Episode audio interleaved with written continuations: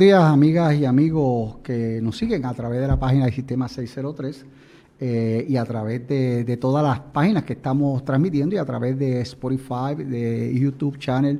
Aquí tenemos todo, Facebook. Así que usted, eh, este que les habla, su amigo José Miguel Pérez Villanueva, como siempre en, este, en otra edición más de Controversial, al estilo de Controversial 603. Recuerda que Sistema 603 somos tu nueva plataforma de información digital Síguenos, danos like en Facebook, en YouTube, suscríbete y toca la campanita para cuando tengamos programas, que ya nosotros estamos aumentando el contenido aquí en esta nueva plataforma. Tenemos varios programas este, eh, en la semana. Así que eh, dicho esto, este, y agradeciendo siempre la participación del público que nos ve no solamente el día que transmitimos, sino que nos ve a través de YouTube y que nos ve a través en la semana, porque estamos grabando los programas que se quedan aquí en nuestra plataforma. Esto agradecido siempre de la gente que comparte con nosotros, que nos apoya y que nos sigue y que nos envía sus comentarios. En el día de hoy hemos cambiado un poquito eh, el tema de esta, de esta edición de Controversial esto, eh, y vamos a hablar de unos aspectos que son importantes en la vida, particularmente para la gente que tiene empresa, para la gente que tiene este eh, negocio, para la gente que está pensando de invertir, para la gente que está preocupada porque cómo está la economía.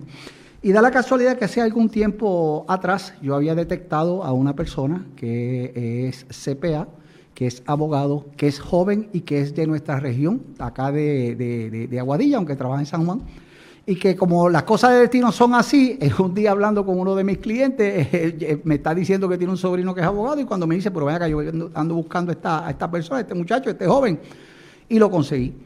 Y tengo conmigo, eh, que es la persona que lo voy a presentar en este momento, a un caballero que, como dije, es CPA, se hizo primero CPA, después se hizo abogado, y una de las cosas que él está trabajando en consultoría es una, los abogados conocemos como Ley 2022, que vamos a hablar de eso un poquito, y la otra cosa que queremos hablar es de, cripto, de criptomonedas, porque él también atiende ese tipo de, trabajo, ese tipo de clientes.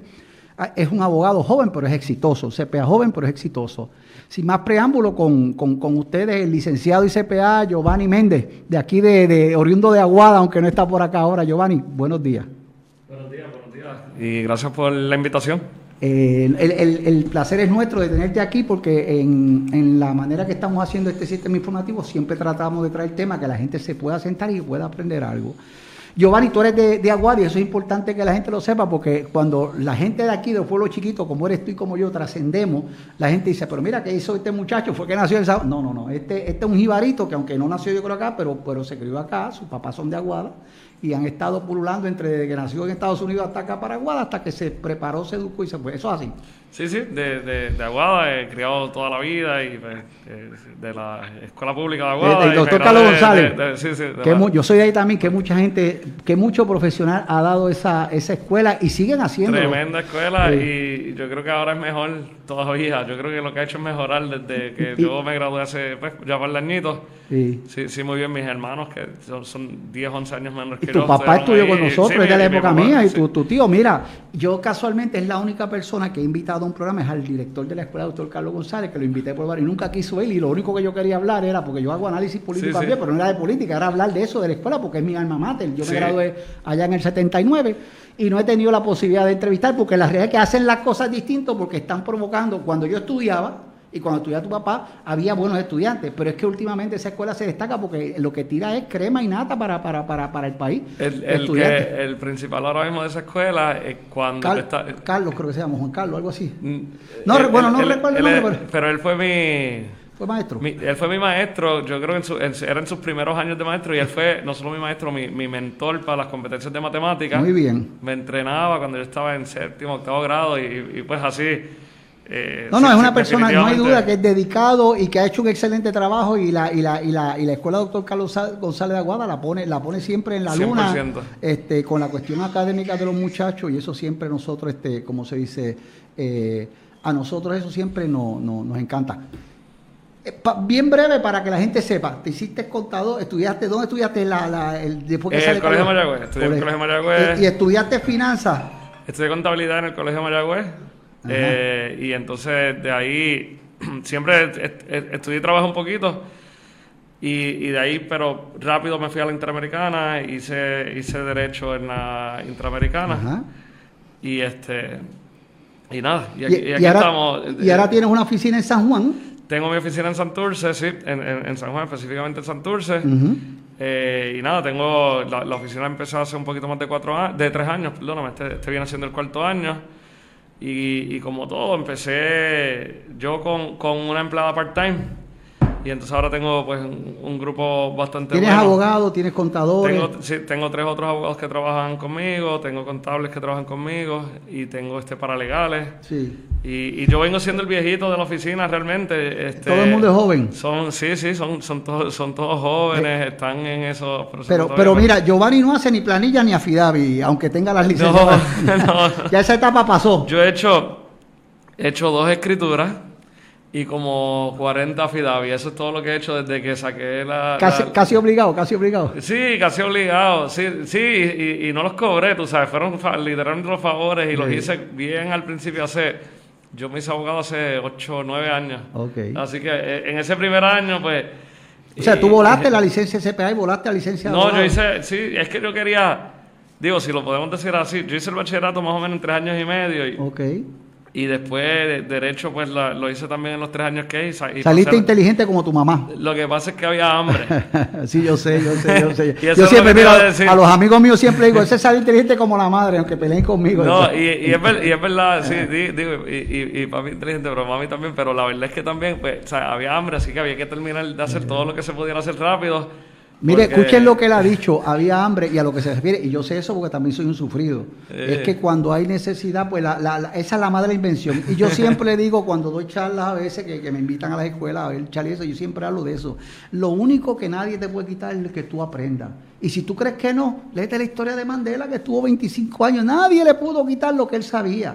Y es la única cosa que nadie se puede meter en tu mente. No importa en la cárcel que tú estés, la cárcel te la pones tú mismo. Mientras tu mente esté abierta y estés preparando y te, estés mejorándote, no hay cárcel que te aguante. Sí, sí. Pues entonces así, entonces hice todo eso rapidito y, y después ahí, pues, como había tenido experiencia mientras estudiaba, pues, no fue que se me hizo fácil. Yo creo que en ese tiempo, cuando yo entro al mundo laboral hace 10 años, la isla se veía un poquito distinta de lo que se ve ahora, ¿verdad? Yo creo que no nos hemos dado cuenta, pero o mucha gente no se ha dado cuenta, pero estamos en mucha mejor condición de lo que estábamos en, en, en 2009, 10, Dentro de las circunstancias, porque nosotros seguimos con un país quebrado. Lo que pasa es que el dinero está Sí, pero es que eh, eh, la, quiebra es distinta, yo creo que ahora, que hace, tú sabes, 10 Sí, ahora hay esperanza, hay esperanza. Sí, sí, ahí era el momento donde uno decía hago lo que sea, hago lo que sea, tú sabes, este y entonces este pues pero nada, pero siempre busqué eso mismo.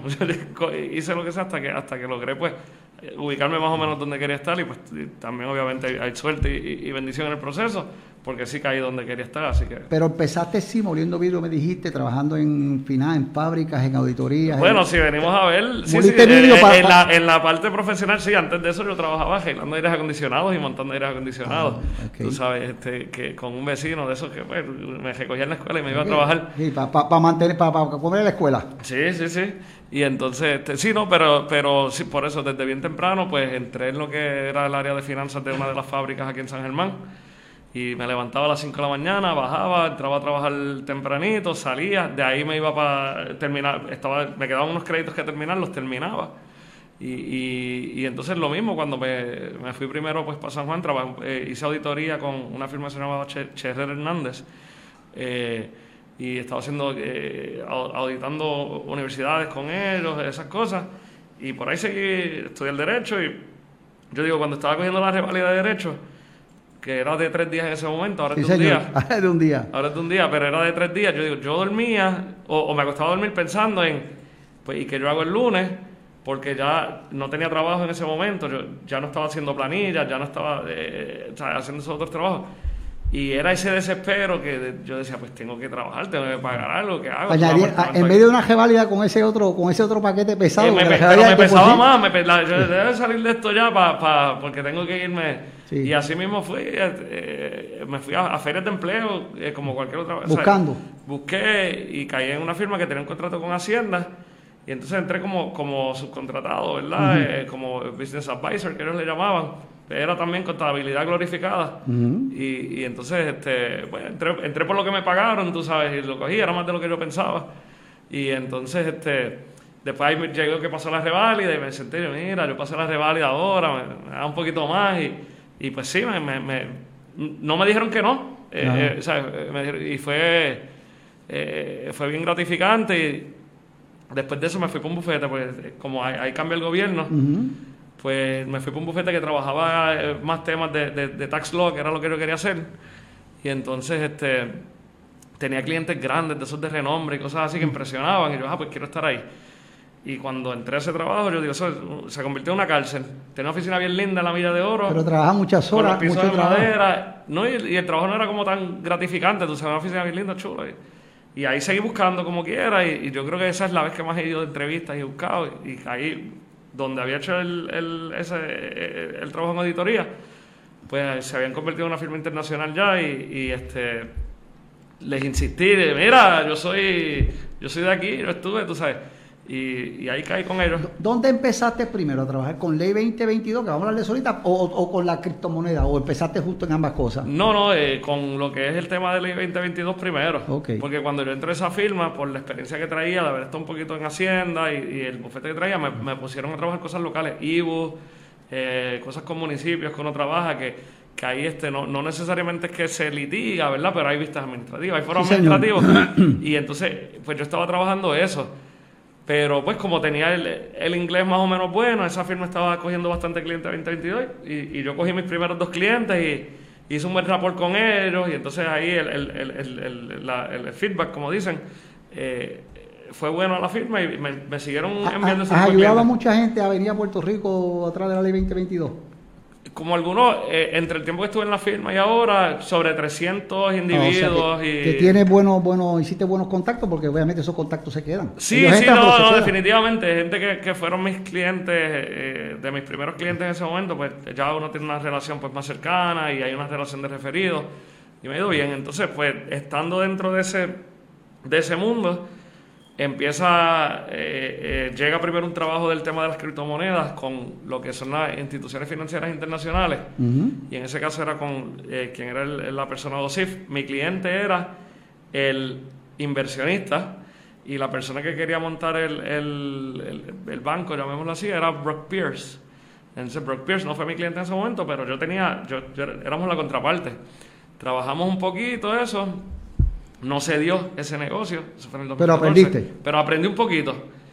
Y entonces después vino, eh, al próximo año, viene eh, este otro cliente, se llama Michael Turpin, que es el primer inversionista de la Ley 22 que se muda, muda a Puerto Rico. Y en un evento del Puerto Rico Investment Summit había una noche social de antes y lo escucho hablando detrás de mí, menciona y me volteo, me le presento. Empezamos a hablar, ya yo sabía más o menos, digo, yo sabía solamente de Bitcoin. Ajá.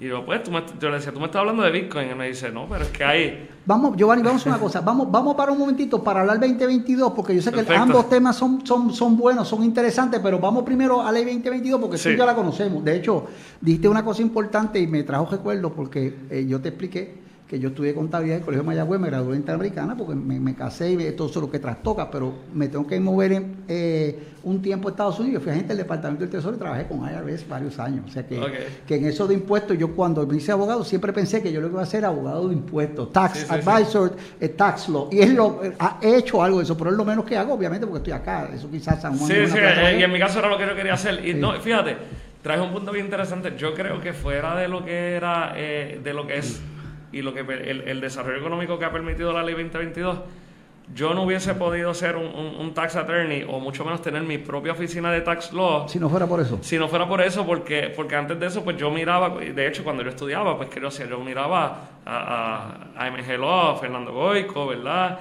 Eh, la gente en Pietrantoni esto, y, y McConnell, eran poca gente los ultrabufetes. Sí, señor que pues representaban en ese caso exacto Johnson Johnson como cuando yo estuve que yo digo yo me acuerdo que yo pagaba las facturas de, de McConnell Valdés eso es lo que me tocaba hacer a mí.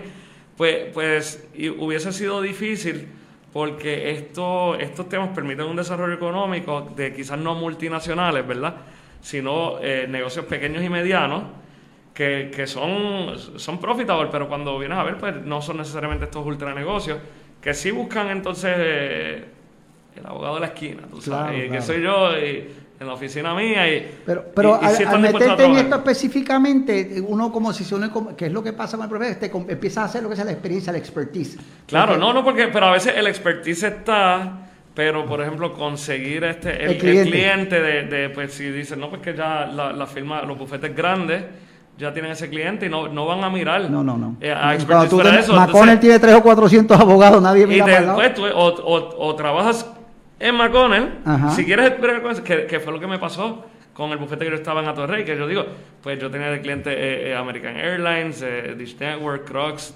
todas estas que son multinacionales, aerolíneas, KLM, Crowley. Sí. Pero yo, para otro, yo, si yo me iba por mi cuenta, Crowley no, iba a decir, ah, pues sí, Giovanni, yo quiero trabajar contigo. Mira, a, mí, a, mí, me toca aquí como abogado siempre defender a alguien, que al otro me pone un bufete que mandan 10 abogados. Eso cada rato me ocurre y bendito, pero uno es el, el abogado. Ah, claro, y por eso el conocimiento está. El conocimiento está. Y, Pero que al, al, punto que voy es que estas, estas leyes, estos incentivos han permitido ese tipo de desarrollo económico que de, de hecho, para que la gente sepa, ley 20 y 22, explícate un poquito de eso para que la gente se ponga, porque nosotros lo conocemos, pero la gente, la gente dice, yo he escuchado eso, pero ¿qué es eso? Claro que sí, claro. Y a veces ni, lo han escuchado.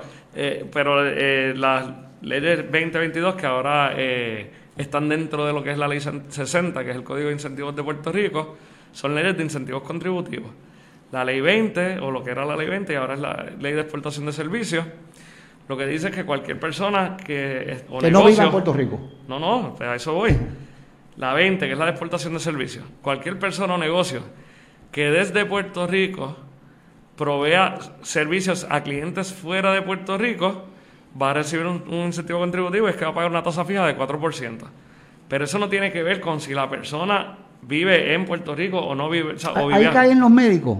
los, médicos, otra ley, los médicos eran otra ley, pero ahora están dentro de 60. Pero, pero al punto que voy, eh, eh, usted aquí licenciado, eh, comienza a conseguir clientes que están fuera de Puerto Rico, Estados Unidos, etcétera eh, usted ha vivido aquí toda la vida. Usted puede tener un decreto de exportación de servicios y pagar el 4%. Okay. Que hay una confusión, ¿verdad? De que piensan como se juntan las leyes, se mercadean juntos y hay una razón para mercadearlos juntos. De hecho, en inglés, 2022 residents, que, que nos referimos a 2022. Por eso, y, hay una razón de mercadeo, de mercadear las juntas, pero aunque son juntas, tienen beneficios y requisitos por separado. Y en el caso de la I-20 y exportación de servicios, no hay una restricción de residencia. Okay. En el caso de lo que era la ley 22, que ahora es la de individuo inversionista, también lo que hace es, en ese momento cuando la aprueban, dijeron, bueno, la, la, la, crisis económica en Puerto Rico comenzó en el 2007, entre 2006 y 2007. Pues cualquier persona que no haya vivido en Puerto Rico entre el 2007 y 2011, que se muda a Puerto Rico, va a poder recibir eh, eh, estos incentivos contributivos. O sea, que usted puede hacer... A, mí me parece que había un requisito de que tenía que los cinco años antes de tu solicitar el decreto no podía ser residente de Puerto Rico, creo que era. Esa fue la, la aprobación. Ajá. Y se lee así, pero es la aprobación, es desde la aprobación de la ley. Okay. Porque lo que buscaba era que si usted había estado en Puerto Rico 2004, 2005, 2006, o sea, hasta que se acabó la 936 y se fue en el 2006, Ajá decirle a usted, usted se fue y consiguió el éxito fuera de Puerto Rico, pues regrese. regrese. Y le voy a dar un incentivo contributivo. E, eso es que no se comunica bien, pero es parte del incentivo. Hoy día o sea, que usted nació en Puerto Rico, vivió 30 años en Puerto Rico, se fue en el 2005 y está allá todavía y allá usted consiguió el éxito pues usted puede regresar. Pero no tiene que ser nacido en Puerto Rico, puede ser cualquier, No, no, cualquier persona, pero, que, pero que lo pongan para, sí, para, para, para, porque se, se, dice mucho como, era para retraerle a esa gente, vente a Puerto Rico. hacen las dos, claro. El que es nuevo, el que venga nuevo, dice, bueno, el que nunca, el que nunca estado que venga, dice. ¿El nuevo tiene algún requisito también de residencia como en el inicio o ya no? Sí, sí, sí, bueno. Si yo vengo hoy, viví en Estados Unidos este, hace dos años fui para Estados Unidos, vengo hoy, ¿tengo derecho, puedo, puedo cualifico para el decreto o tengo que tener...? Tiene que ser entre esos años. Eh, y eso se está hablando de moverlo para que sea eh, lo que le llaman eh, pues un, objetivo movible, que sea siempre pues cinco o seis años antes de este año. muy bien. E, eso se está que, hablando. Que de hecho yo, yo recuerdo que yo había leído ley y, y, mi, Lo que pasa es que en, un momento se aprueba así, y, y, lo, pero entonces lo aprueban así con un periodo de 11 años. Ah, okay. Y entonces dicen, mira, eso es de 11 años es demasiado, pues entonces derogan esa parte y vuelve a caer en la parte que es que está estático, ¿verdad? Esa ventana de tiempo. Si tú analizas bien, incluso 5 o 6 años parece mucho tiempo, te voy a explicar por qué. ¿Cuántos profesionales nosotros hemos perdido, particularmente de María para acá, que se cumplen cuatro años esta semana? Sí, sí. Esto, que podrían decir, mira, ahora tengo un incentivo contributivo, déjame volver aquí montones de Yo creo que ingenieros, lo- lo- médicos, sobre todo médicos, se fueron para Estados Unidos y distintos tipos de profesionales. Los abogados no se fueron para allá porque la licencia es distinta, es complicada. Y se fueron. Y, no- Y no se fueron hay- hay muchos- sí, porque entonces eh, se van afuera y trabajan en inmigración y no necesitas entonces. Es este, correcto. la inmigración o trabajan quiebra. quiebra, correcto. Sí, sí, son, son casos administrativos. Y entonces que con hay una ventaja con el hablar español, ¿verdad? Pues quieres gente- penetrar el mercado de mira, Texas, quiebra para Florida, sí, Florida sí, y Central. entonces quieres penetrar el, mercado de quiebra a- al latino. Desde acá yo hago algunos casos de migración, pero Pues- siempre tengo que verlos allá. Exacto, ¿ves? pero pe- que eso es algo que, que pudiese cualificar para el, el tema de exportación de servicios, o sea, se puede explorar. ¿Y, y cómo has visto el- el- la, la- la- la cantidad o el número de gente que está viniendo de Estados Unidos a buscar aprovecharse de este incentivo? Porque todo el mundo lo que busca es dónde pago menos, porque el que paga menos le sobra más para vivir. Claro, y, y eso se ve entre, eh, eh, lo vemos nosotros desde Puerto Rico, pero eso se ve entre estados, entre counties y entre países, ¿verdad? Eh, si vemos, Atlanta le ha robado en gran parte la, la industria cinematográfica a Nueva York Ajá. por incentivos contributivos agresivos. y la- y el costo que New York es todo, todo en Estados Unidos. En New York es una de las ciudades más caras de, de la, de la nación americana. pero es con incentivos contributivos que, que, que Atlanta logra que Marvel, trae. Marvel se mude a, a- Atlanta de, de Nueva York. Y que está es Marvel de las que está activa. Sí, de, la- de las más grandes. Más Entonces, todo, todo lo está haciendo. Y es con incentivos contributivos. Y lo traigo porque a veces este, hablamos de. Mezclamos el tema de incentivos contributivos con, con, con, con estatus políticos y, y- y cosas de esos temas. Y dice, mira, pero es que los países entre ellos están ofreciendo cosas. Irlanda eh, ofrece incentivos. No, no, no vayas lejos, Singapur, tú sabes que, que todas las compañías americanas se van allí porque no pagan impuestos. Entonces, la, la mercancía, aunque venga directamente de China a Estados Unidos, técnicamente pasa de, de China a Singapur, de Singapur a Estados Unidos, Estados Unidos a Puerto Rico, por eso es que los costos suben y la ganancia se queda donde... Sí, sí, similar. eh, Hong, Hong Kong hace cosas similares, pero nada, volviendo, entonces, en el punto de Puerto Rico, eh, nosotros tenemos incentivos contributivos por décadas. Lo que pasa es que se basaban en, gran, en gran parte en incentivos federales o... Que se fueron con las 936 que se fueron con las ellos. 936 o en la industria de manufactura, ¿verdad? Porque había una mentalidad eh, en tiempos bollantes, claro, cuando había mucha ma- manufactura eh, americana, eh, de decir, pues yo traigo una fábrica y la fábrica vale 3.000 empleos de cantazos. Y, y si yo soy político, yo anuncio eso y, y esto es tremendo, tú sabes. Giovanni, vamos a, vamos a hacer una cosa, un tema interesante, pero vámonos a una pausa y regresamos porque el tema se pone interesante con esto de los incentivos y lo que viene ahora también. Perfecto. Así que regresamos pronto, estamos aquí en Sistema 603, hoy controversial 603, con el licenciado ICPA Giovanni Méndez y este que les habla, el licenciado José Miguel Pérez Villanueva. Regresamos en breve a Sistema 603.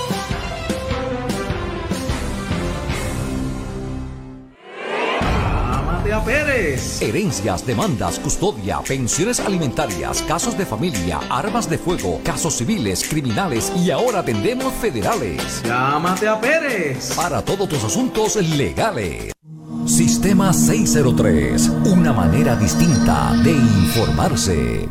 Nuestro compromiso es mantenerlos bien informados. Somos Sistema 603. Bienvenidos a Sistema 603, tu nueva plataforma de información en Facebook y YouTube. Síguenos en Twitter y Instagram.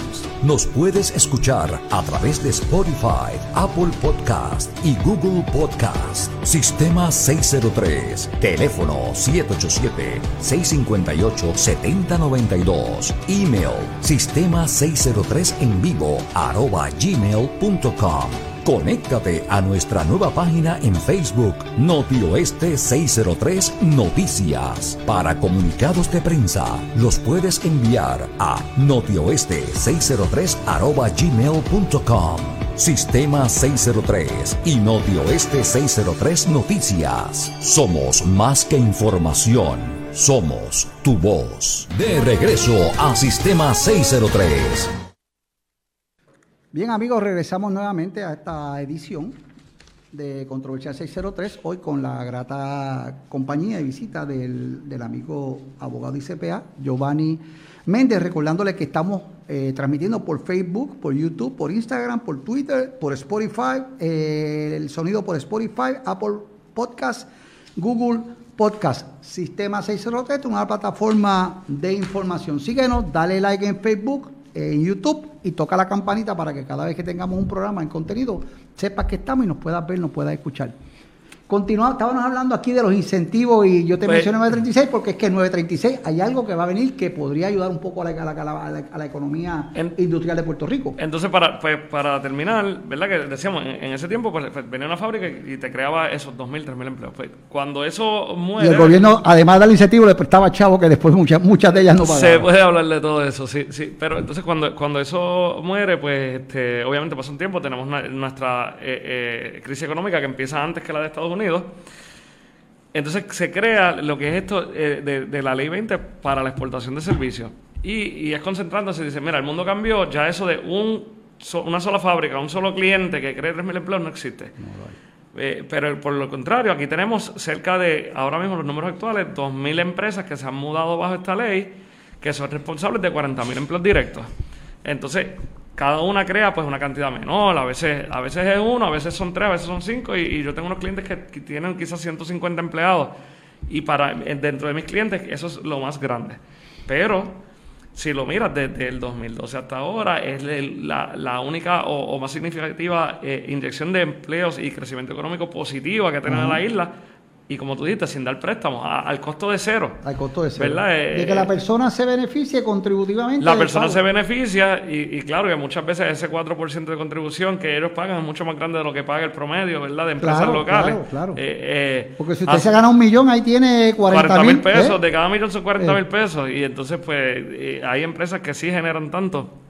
Y, y, y, y nada, pues quería traer ese número, ¿verdad? Eh, en los últimos ocho años, 40 mil empleos directos se han creado. Hay una petición en el Congreso eh, que podría ser beneficiosa a Puerto Rico, tiene que ver con los incentivos por los empleos que se crean. Y yo, como tú, creo que ya no hay fábrica ni de 2.000 ni de 3.000, pero puede haber fábrica de 2 y 300 y 400, particularmente ahora que ha habido problemas con la industria farmacéutica y que el gobierno norteamericano se da cuenta. Pero ven acá, yo estoy haciendo medicinas lejos de todo esto. O sea, me Sí. crea una crisis como esta, no tengo control, que eso es un problema de estrategia política, militar y económica. Sí.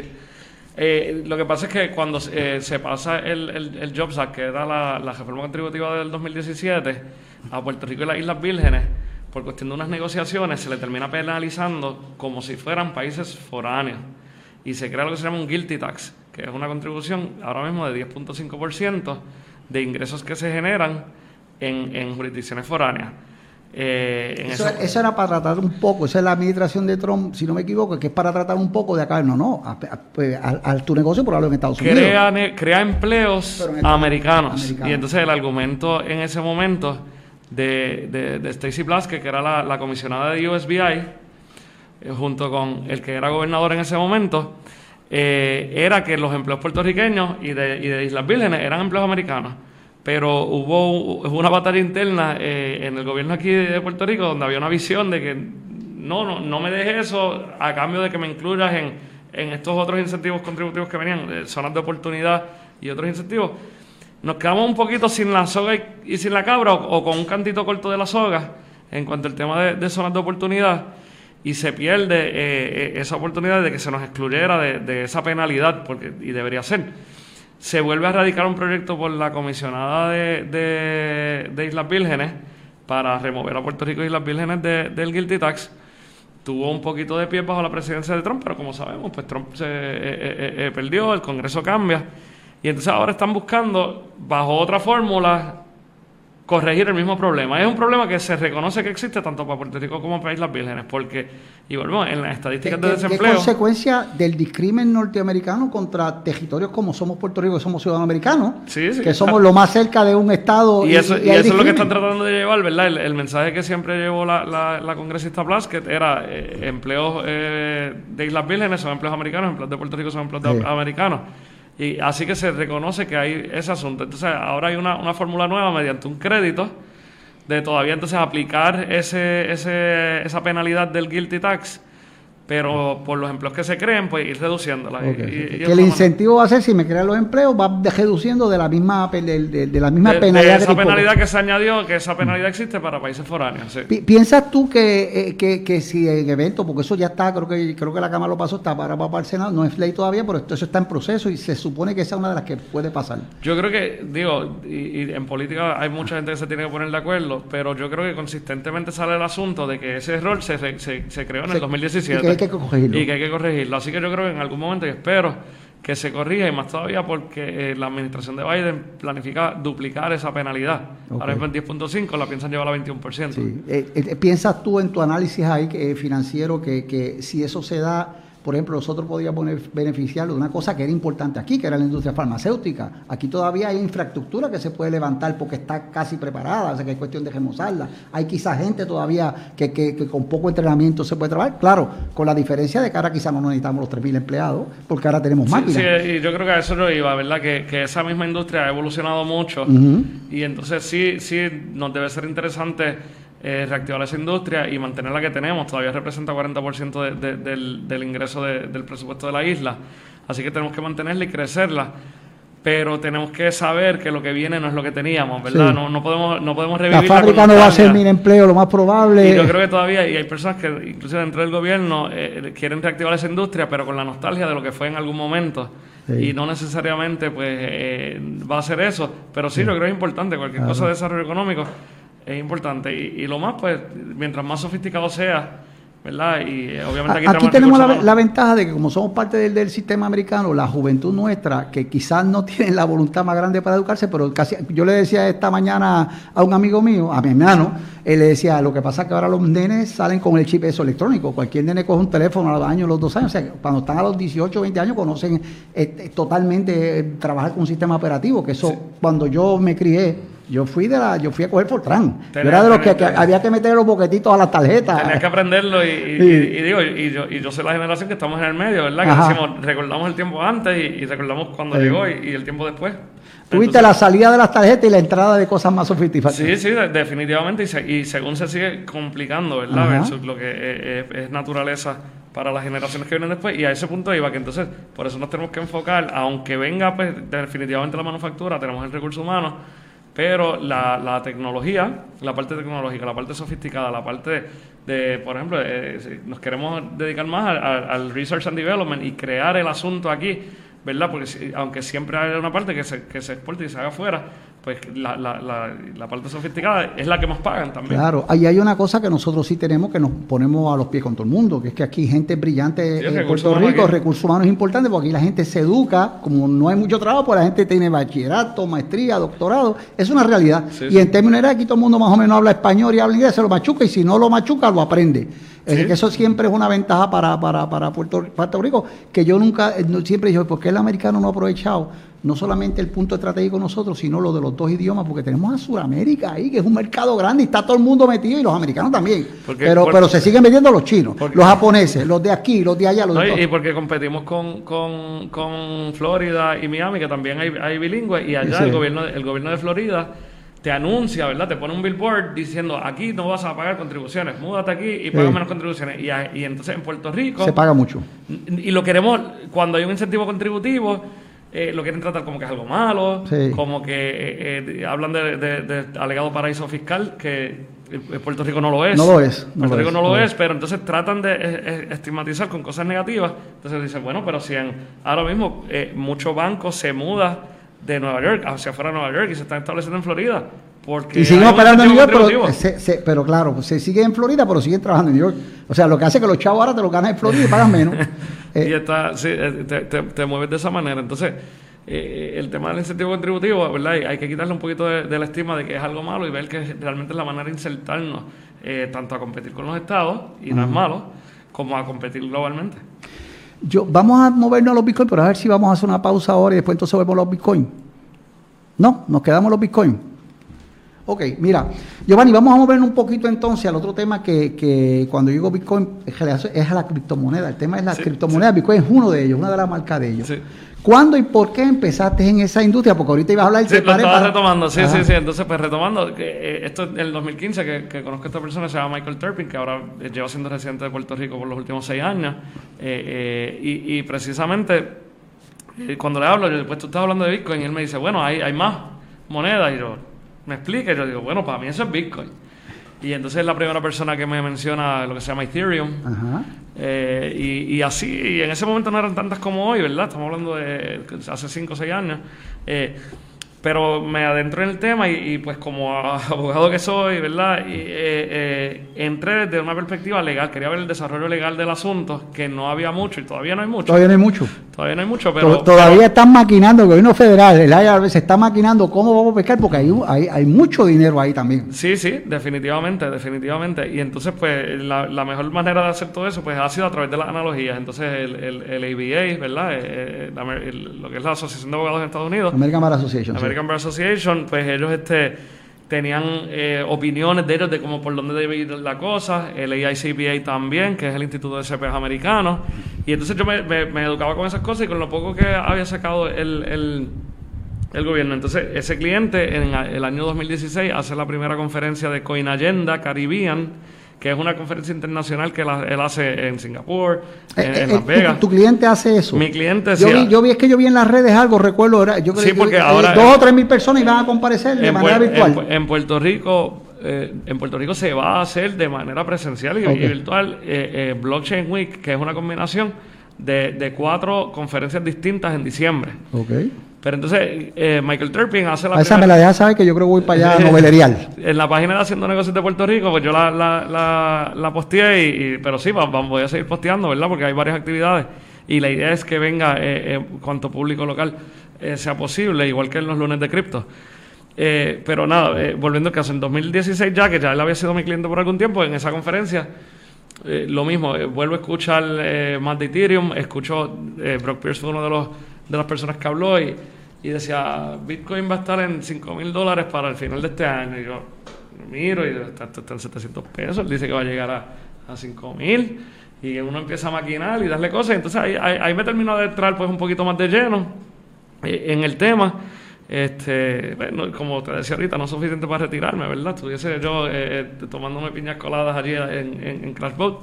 Más, eh, más, veces, más veces, más veces. No, bueno, eh, porque te veo en las redes. A una vez al mes, una vez al mes, ¿verdad? Sí, pues, pues más veces. Este, o en otra playa más lejana que esa. Este. De hecho, estábamos hablando antes de empezar para que la gente sepa de lo que Giovanni está, el licenciado de CPA este, licenciado Méndez, lo que está hablando en la mañana de hoy está en 47 mil y pico por lo menos. Bitcoin está ahora mismo como en 47 mil dólares. En, ese momento, eh, en el 2017, a finales de 2017 luego, llega a lo que era el nivel más alto que sobrepasó los, los 10 mil dólares, los voló y, y, tocó los 19 mil dólares y, decía, wow, el pronóstico de Brock Pierce había sido 5 mil y, y esto casi cuatriplicó eso y creó y, hace poco tiempo quizás hace como yo creo que quizás a principios de estuvo este en 60 por ahí. cerca estuvo como en 62 62 estuvo como en 62 y, y volvió bajo 28 en, en, aquella época cómo estaba por, por poner uno para que la gente sepa qué tipo de negocio este la, el Bitcoin en aquella época cuando tú empiezas como tú dices estaba como a 700 dólares. Sí, como 700 mire eso significa para que usted sepa en matemática que si usted tenía 70 mil dólares más o menos y compraba mil por 770 mil dólares mil hoy día esos 70 mil dólares serían a 4.6 millones de dólares, ¿correcto?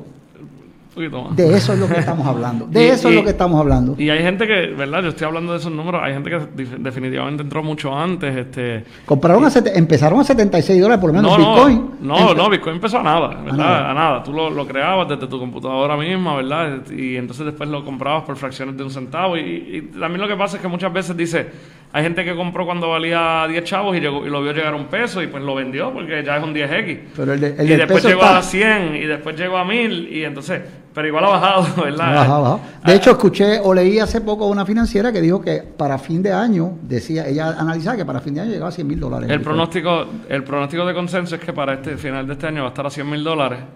Eh, Mientras el pero- gobierno no pueda meter mucho las manos ahí, siempre va a seguir creciendo. Si el gobierno mete no. las manos, eso va a tener un problema, va, va a limitarlo. Pues no creo, fíjate, yo ahí, ahí, ahí digo que lo contrario, mientras eh, el gobierno pueda me- eh, eh, meterse y regular de una manera, hay muchas personas que van a actuar a través de confianza. Y, y dentro de todo, el, el gobierno, pues, a veces puede ser, ser malo y restrictivo, ¿verdad? O burocrático, pero hay personas que eh, van a actuar dentro de- del parámetro, ¿verdad? Entonces, porque van, van a la banca tran- tradicional porque, bueno, porque hay un FDIC, porque hay algún tipo de regulación.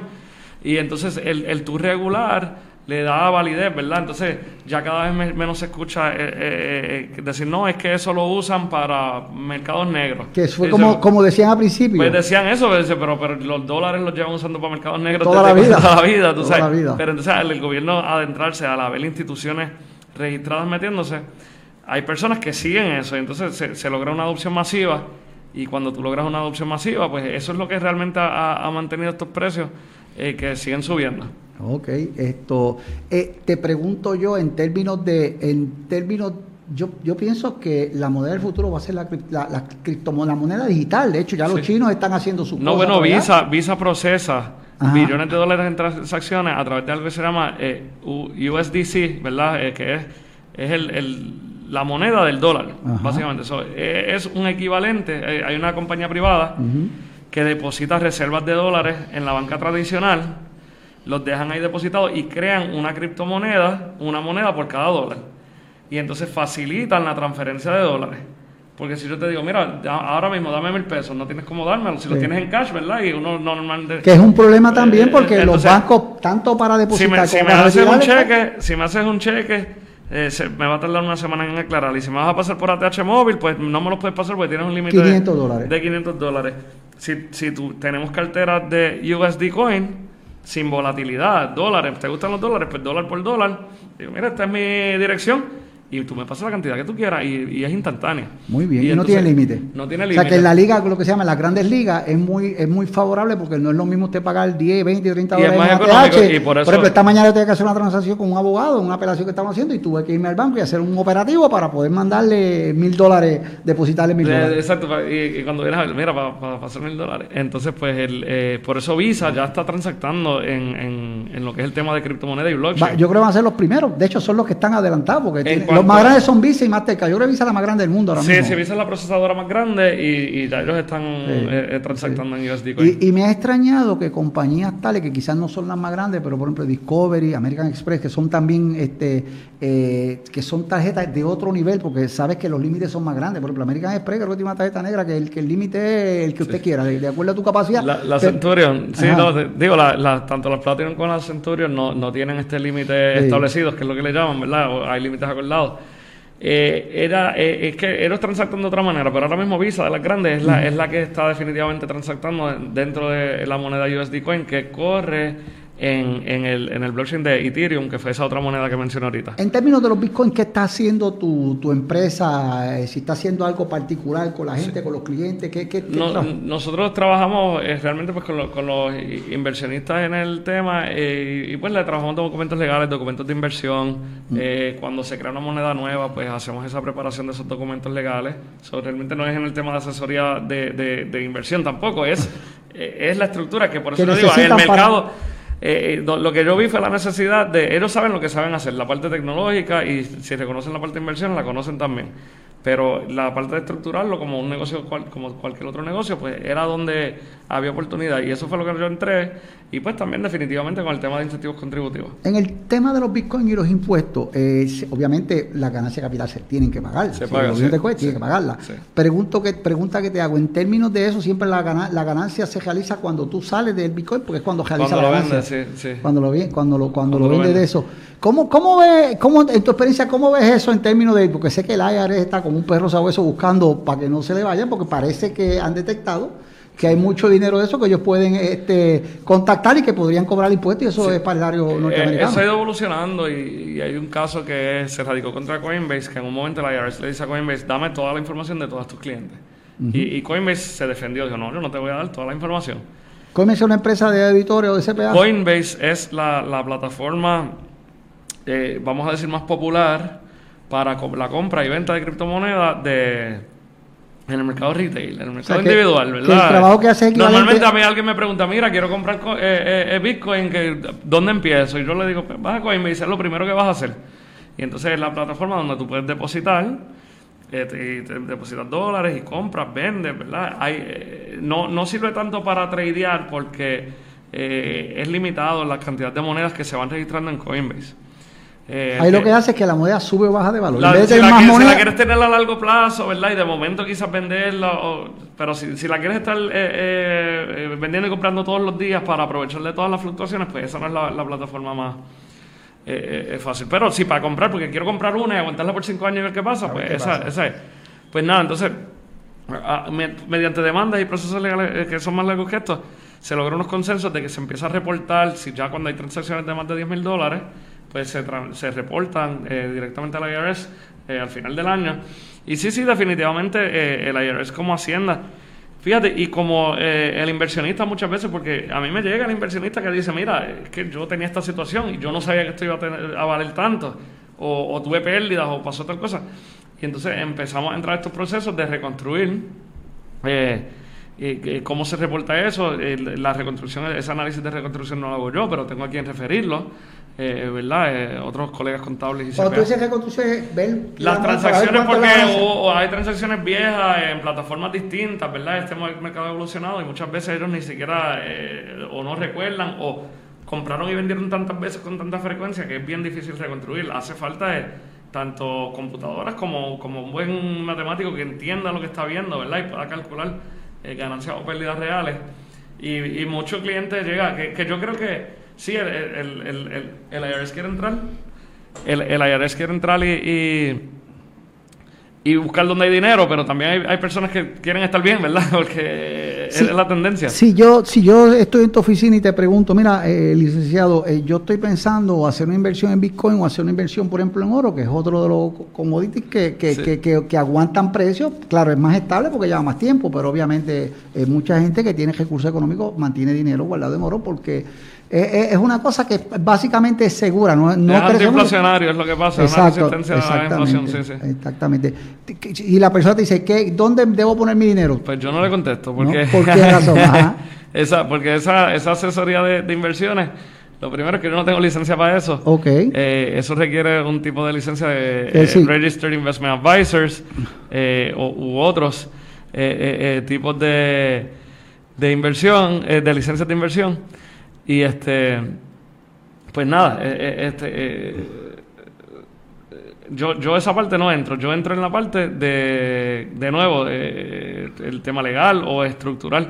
¿Qué puede pasar con yo hacer una transacción de X o Y manera? Eh, ¿Cuál va a ser mi consecuencia contributiva? O si hay una manera de hacerlo más eficiente para propósitos eh, de, de, de contribuciones eh, o de cumplimiento y de registro. Esa parte yo sí le puedo hablar. Esto, eh, y, y no tienes idea que, o sea, si tú tienes que hacer, vamos entonces a cambiarte la pregunta, abogado litigante, acá es la pregunta, si tú vas a hacer hoy, te vas a sentar y vas a hacer una decisión, mira, tengo un dinero, voy a invertirlo, lo invierto en oro, lo invierto en Bitcoin, tú sí. personalmente, Eh, Estás más yo- inclinado Yo, a estoy joven, yo estoy joven. Tú- tú- tú te queda- con yo- Bitcoin. Sí, sí, sí, porque yo no- el, si el- te puede coger ciego, sí. el sí. horizon mío está más largo, ¿verdad? Entonces, no, este, tú, puedes, tú puedes tener una inversión que pierda hoy, esperar 4 o 5 años y creció y como Mira, quiera a- aquí, aquí hay un- una persona que es residente en Puerto Rico, se llama Peter Schiff. Entonces, Peter Schiff, su negocio es vender oro y él maneja fondos eh, que principalmente eh, eh, tienen que ver con el tema de oro. Y él era una persona que era anti-Bitcoin. Su hijo eh, se convirtió en una persona pro-Bitcoin. Y hace poco, este, eh, Peter Schiff posteó una, una foto saliendo en, en un jet privado de, de uno de sus vecinos y dice, hubiese comprado Bitcoin, porque el vecino es una persona que, que es grande en el tema de, de Bitcoin y él no lo era. Y pues básicamente lleva muchos años que eh, favorecía el, el, el oro por encima del Bitcoin y, y, pues ahora pues viendo, obviamente a estos niveles, ¿verdad? Y entonces, eh, entonces para atrás todo el mundo ve, ve- ve bien, como dicen. Sigue siendo una inversión, pero no, no se espera que sea una inversión que, que aunque sube y fluctúa el, el- el precio, no se espera que sea una inversión que se caiga, que se cocote, que, que en estos acero, acero es difícil y ya eso es otro programa, ¿verdad? Aunque de 60 bajó a 30 y cuando a 28, a, 28. que, entonces pero ya, está ya, subió 20 puntos más. Son temas inflacionarios, ¿verdad? Porque si lo miras es verdad bajó de 60 a 28, pero de, de 7 mil llegó a, llegó a 60, ¿verdad? entonces si, si, se estabilizó en 28 como quiera eh, ese punto fue más alto, pero pues. Muy bien, muy bien. Interesante por demás eh, el tema de el tema de hoy, los temas de hoy, porque estamos hablando aquí, específicamente estamos hablando para que todo el mundo conozca, pero también está hablando en aquella persona, como tú bien dijiste, la ley 20, si produce eh, servicios para afuera, que se pueda beneficiar de eso. Está, está complicado conseguir los decretos para, para que te den este, como tú dices, para que te validen la posibilidad de pagar los porcientos limitados. Porque siempre se ha dicho que eso tiene que ver mucho con la mano política. No, no, no, aquí hay un proceso, se tarda, pero hay un proceso estándar. Y entonces, por lo menos en, lo que nosotros trabajamos, eh, hay un proceso de solicitudes, se somete, puede tardar en conseguirse la aprobación, pero se consigue aprobación. Yo tengo empresas locales que definitivamente se les ha conseguido y, me motiva y, me cada vez que consigo empresas locales que, les interesa el, tema de de ver, explorar qué incentivos le pudiesen aplicar, eh, me encanta trabajarlo. Y se, se puede, o sea, no es, no es yo, yo, conexiones políticas yo no tengo. Ah, yo lo que tengo es mi conocimiento. Ok, ok. Pues mire, eh, amigas y amigos que nos escuchan en la mañana de hoy, que ya estamos casi, eh, Alejo, estamos casi llegando al final, ¿verdad? Este, hemos tenido eh, la grata visita del licenciado, abogado, CPA, Giovanni Méndez, aquí de Orión de Aguada, que está pululando por allá, allá en de los mares, está en San Juan pululando y haciendo esas cosas y cogiendo el mundo y, y como se, haciendo que esta patria también sea más grande, porque es que le está, estamos dando, a través de ti, le estamos dando servicio a una gente que está en términos generales, pues está aquí, o que está llegando, que está llegando mucho. En donde yo vivo ya tenemos cuatro o cinco residentes 2022 y estamos preparando la plataforma que son 48 apartamentos más y está enfocado no venderle a nadie aquí ni de Aguada, pues, venderle a ese tipo de personas por, por las facilidades que, nosotros eh, tenemos. Giovanni, algo que tengas que decirle ahora que estamos en la etapa final de, este programa eh, para la gente, la invitación a, que no, no, estén pendientes. Definitivamente, este, un tema interesante, ¿verdad? Y, yo creo que es interesante saber qué está pasando alrededor de nosotros, aunque el que, el que no se atreva a meterse y eso. Y, y un tema donde hay desinformación. Sí. Pero, pero con la, con la con la buena información, pues, pues podemos eh, tomar, llegar a nuestras conclusiones, las que sean, ¿verdad? Las que sean. Pero a veces... Pues, informadamente la gente puede tomar decisiones más sabias. Siempre los negocios son riesgos. Sí, y entonces pues aquí se ve tanto pues del tema si es de inversión o del tema de, estar a favor de algo en contra o entender cómo uno se puede beneficiar o no beneficiar, ¿verdad? De algo, afectarle. Así que pues... ¿Conoces a alguien que compró Bitcoin bien barato y, compró mucho porque cuando estaban bien baratos compró mucho y los tiene guardados y se convirtió en una persona acaudalada eh, sí, sí, con el paso del tiempo? Los conozco, los conozco, trabajo... Eh, con muchos de ellos, ¿verdad? Eh, que, que, compraron en tiempos bien tempranos, ¿verdad? Eh, compraron en las ventas iniciales o, que crearon y que aguantan grandes partes, pero nada, igual son tremendas personas. Este, uno de ellos hace poco eh, estuvo auspiciando unos temas de, de, educación, de, programación.